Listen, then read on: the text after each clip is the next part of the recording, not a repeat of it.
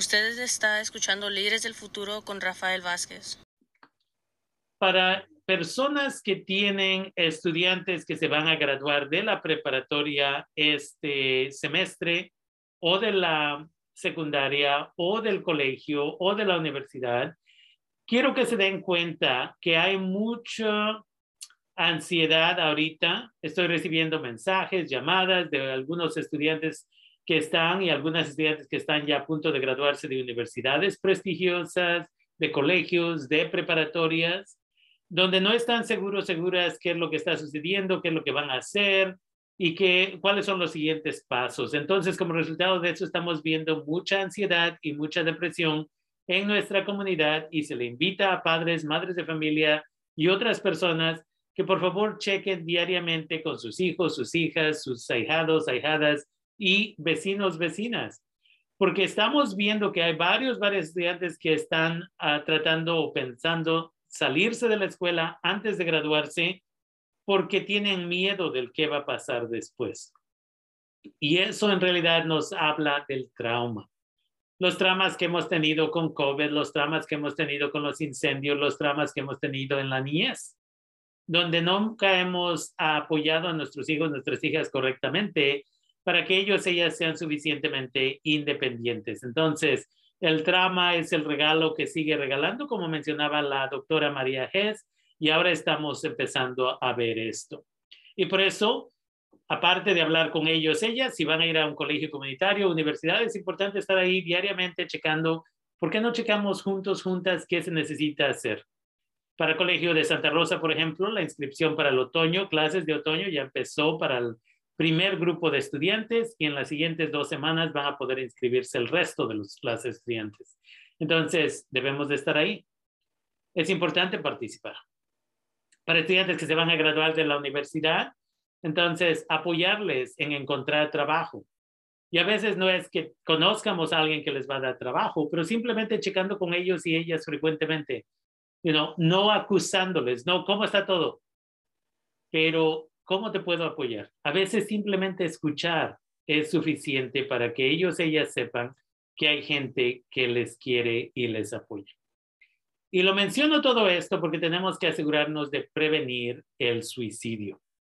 Muchas de estas personas que terminan lastimándose, y estamos viendo casos localmente de esto, hay muchas personas que están sufriendo por mucho tiempo y simplemente no le dicen a la comunidad, porque ya les enseñamos, especialmente los hombres, ya les enseñamos a que hombres tienen que ser you know, fuertes y que nunca hablan de sus sentimientos, supuestamente.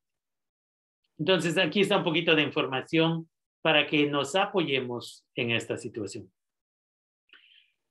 Entonces, condiciones de salud mental, en prevención del suicidio dice, cuando alguien ya está en problemas, sus relaciones son deficientes, vemos cambios de humor y rasgos de personalidad agresivos, a veces vemos desórdenes de ansiedad, a veces vemos trastorno bipolar.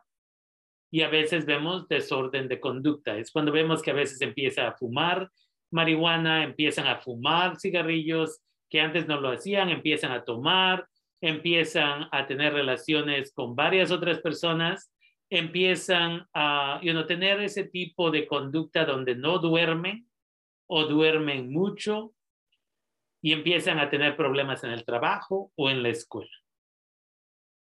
En la situación ambiental, a veces estas personas han sido expuestas a un suicidio de otra persona, sea en la escuela, en el trabajo o simplemente en la comunidad. Y a veces estas personas tienen estrés prolongado de acoso, intimidación, a veces desempleo, y a veces se sienten rechazados, rechazadas, o han tenido un divorcio o una pérdida de la abuela, el abuelo, papá, mamá, un mejor amigo, una mejor amiga un colega de la escuela o del trabajo. A veces estas personas empiezan a hablar acerca de cómo you know, el suicidio no es una cosa tan grande o que nadie me, you know, se molestaría si ya no estuviera yo aquí. A veces me siento que mis problemas se vuelven una carga para otras personas. A veces dicen, ya no hay razón ni para la cual vivir. Y a veces ciertos comportamientos nos dicen que la persona podría estar en riesgo, como una vez más, retirándose de actividades que les gustaban mucho, el arte, el gimnasio, tal vez you salir con amigos, amigas, y por esa razón empiezan a aislarse. Y a veces empiezan a visitar a familiares, amigos, amigas, a llamadas, videollamadas, y hablan acerca de despedidas o empiezan a regalar sus posesiones diciendo que ya no las van a necesitar, cuando a veces cosas, ciertas cosas eran súper importantes para ellos, ellas, trofeos que habían ganado, por ejemplo, sus títulos, uh, you know, cosas, posesiones importantes y ahora dicen, oh, yo ya no lo voy a necesitar.